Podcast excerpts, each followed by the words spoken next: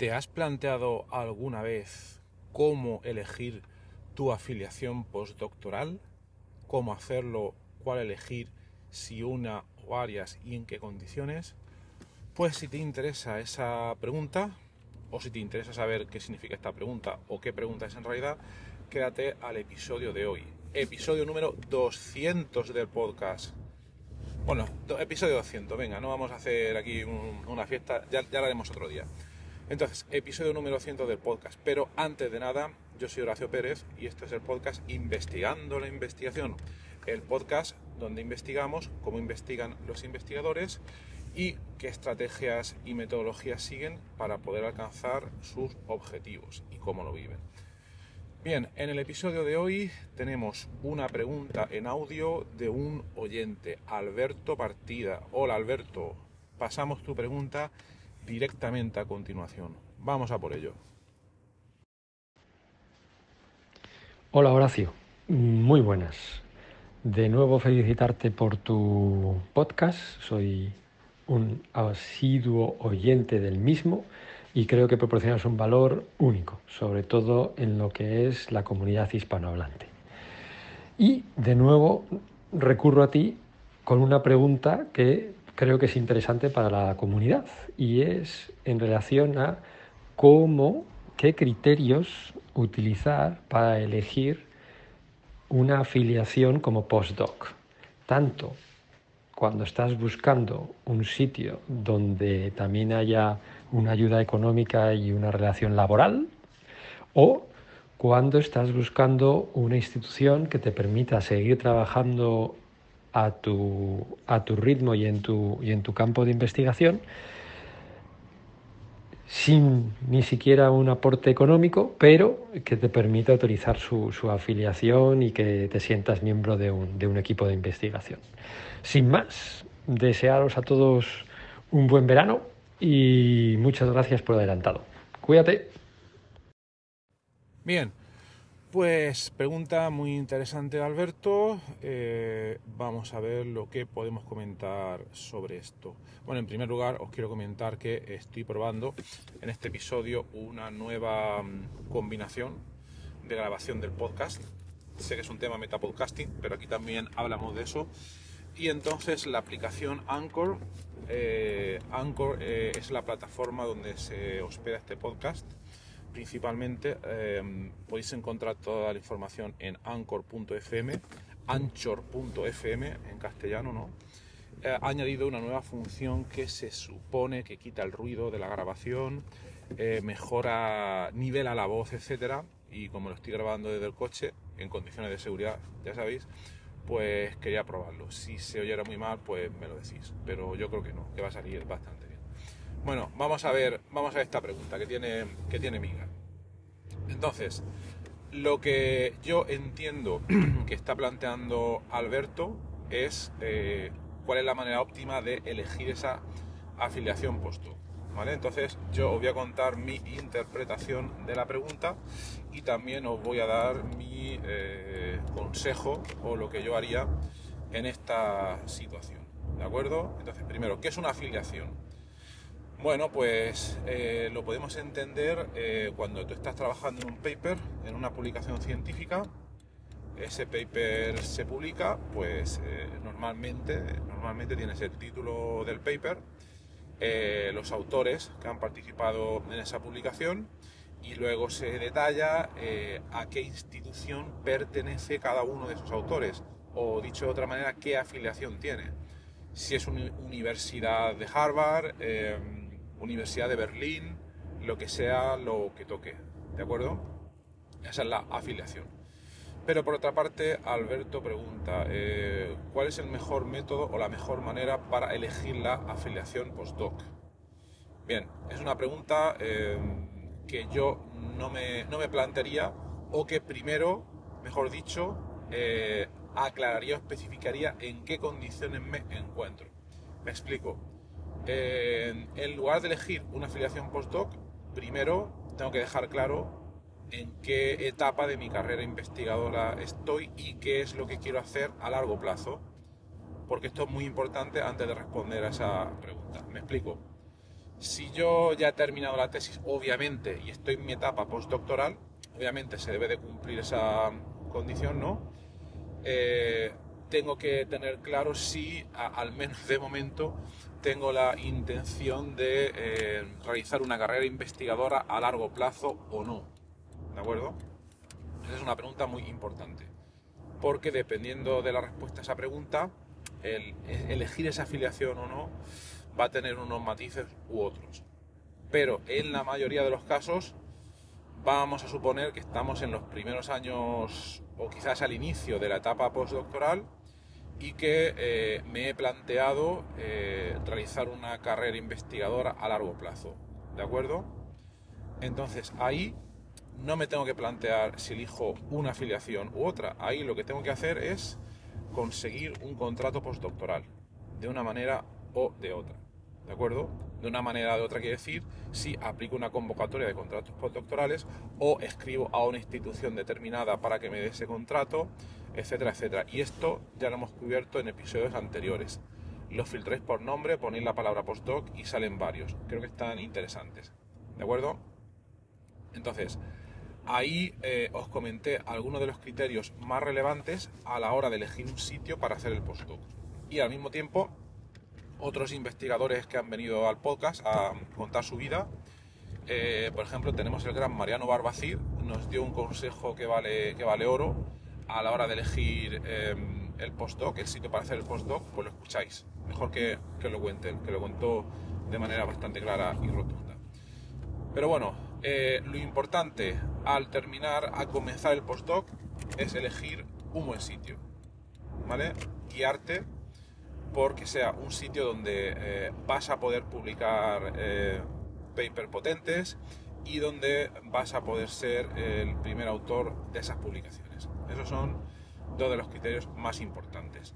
Si quieres eh, llevar una carrera investigadora a largo plazo, porque luego, como ya sabéis, y si no podemos hacer un episodio más adelante, esto es una carrera de fondo y cuando quieras conseguir tu plaza definitiva, tu posición ya más a largo plazo, pues te van a evaluar eh, normalmente la cantidad de papers que tienes como primer autor, la cantidad de papers donde eres autor de correspondencia o quizás incluso ambas cosas. Entonces aquí el tema es, ¿qué tiene que hacer un postdoc para poder conseguir papers en esas condiciones? Pues tiene que trabajar a tiempo completo, por lo menos, ¿eh? por lo menos. No es una condición suficiente, pero sí que es una condición necesaria para poder conseguir ese tipo de publicaciones. Trabajo a tiempo completo. Y luego además hay que tener una estrategia adecuada para, eh, además de trabajar a tope, hacerlo con cabeza y poder conseguir eh, esos resultados de investigación, esas publicaciones. ¿Por qué quiero decir todo esto? Porque veréis, cuando estás trabajando a tiempo completo, mm, tiene que ser porque tienes un contrato. No puedes trabajar a tiempo completo en investigación y hacerlo como una afición a tiempo libre mientras estás en tu casa tendiendo la ropa o poniendo la lavadora, eh, etcétera, etcétera. ¿De acuerdo? Entonces, para poder conseguir eso tienes que tener un contrato. Y si tienes un contrato postdoc es porque previamente ya lo has conseguido a través de una convocatoria o has hablado a través de algún grupo. Entonces aquí lo que se elige no es la, afiliación, sino que primero hay que tener claro el objetivo en la carrera investigadora, luego haber contactado con un grupo previamente, un grupo que te interesa, por los motivos que hemos comentado ya anteriormente en otros episodios, no me puedo poner a, repetirlo ahora, los escucháis, pero básicamente ahí vais a tener un trabajo a tiempo completo. Y lo que elegís es el grupo, y el grupo va a tener una afiliación determinada.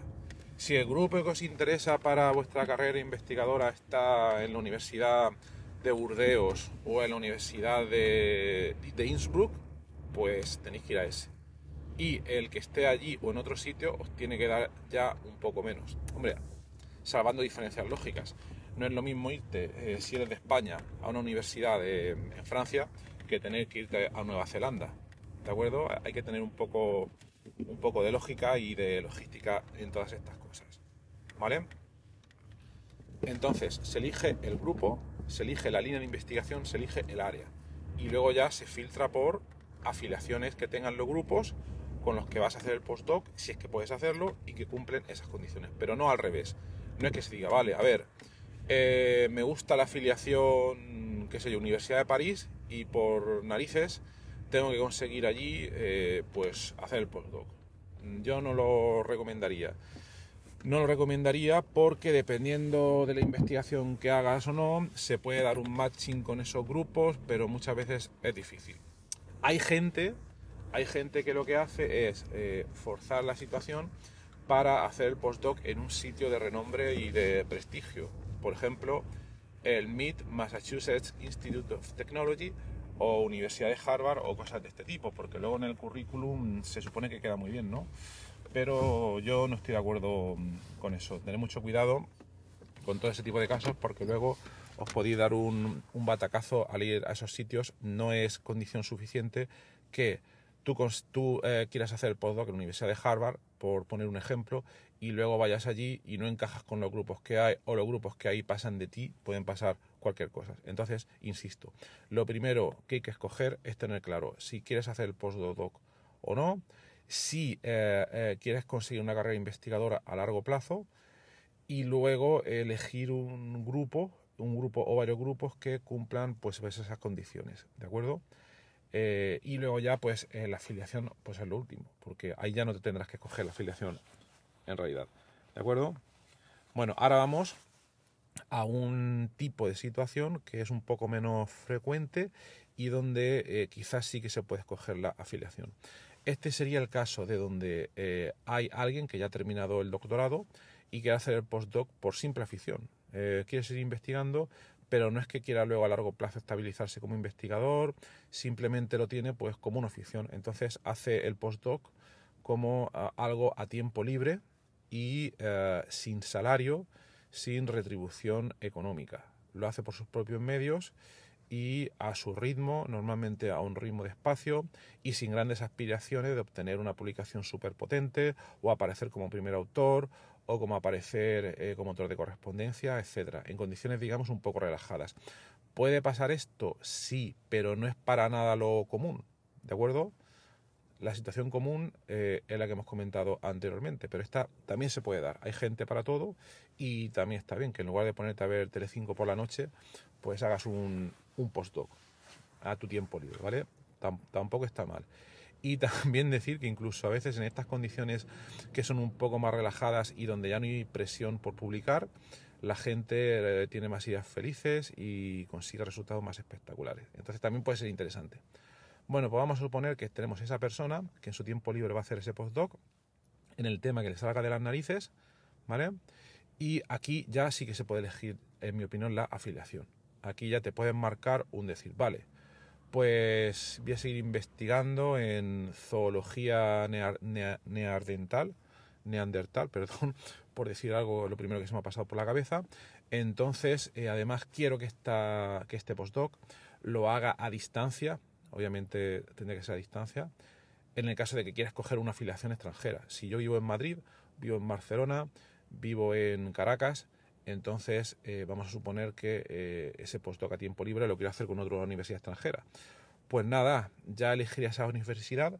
Por lo que sea, me da gusto o quiero tener esa afiliación, aquí sí que la escojo, o la Universidad de Harvard, un ejemplo arquetípico, y ahí ya pues, ahí ya busco grupos y los contacto.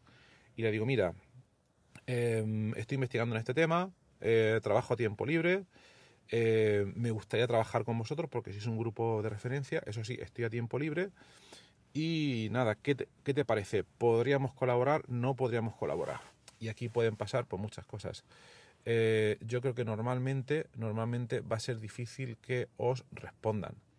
Porque si es un grupo medianamente potente, van a decir, vale, aquí viene una persona que quiere colaborar con nosotros, quiere hacerlo a tiempo libre, pero em, yo creo que van a, van a temerse que va a ser una pérdida de tiempo, porque una persona en esas condiciones va a producir eh, poco, va a ir muy lento, va a ser difícil comunicarse con ella. Eh, claro, si es una persona que tiene un trabajo a tiempo completo durante el día y que por las noches trabaja en estas aficiones, entre comillas, eh, no va a ser posible hacer videollamadas con esa persona, etcétera, ni, ni tampoco verla en persona, ¿no? Entonces va a ser difícil. ¿eh? va a ser complicado. ¿Se podría dar la situación? Sí, ¿por qué no? ¿Por qué no? Pero yo creo que va a ser algo bastante poco probable. No obstante, si os hace ilusión, pues intentarlo, ¿eh? intentarlo, contactar a varios grupos. Esto lo comentaba también en un episodio anterior del podcast. Eh, a veces es la ley de los grandes números, ¿vale? No enviéis un email al grupo de Harvard y que os digan no o no responda y ya os deprimáis. No, eso no es una actitud. Por lo menos contactar a 10 o 20 grupos que tengan sentido dentro de esa misma universidad. Eh, obviamente, cuanto más grande sea esa universidad, más grupos habrán que tengan probabilidades de querer o poder colaborar eh, con vosotros, ¿vale? Esa es una opción. Y si no, también podéis probarlo de manera local. Imaginaos que estéis en una ciudad relativamente grande, vamos a suponer Berlín otra vez, eh, París, Ámsterdam o lo que sea. Entonces aquí ya quizás vais a poder eh, ver en persona a esos otros grupos, ¿vale? a esos otros grupos y poder hablar con ellos, tomar un café o mejor dicho, una cerveza por la noche, quizás, si es que tenéis, porque normalmente estaréis trabajando a tiempo completo, la mayoría de, los casos, y quizás esos grupos vayan a ser más receptivos. Ya digo, en el caso de que esa afiliación esté en vuestra propia ciudad y que por lo que sea os gusta.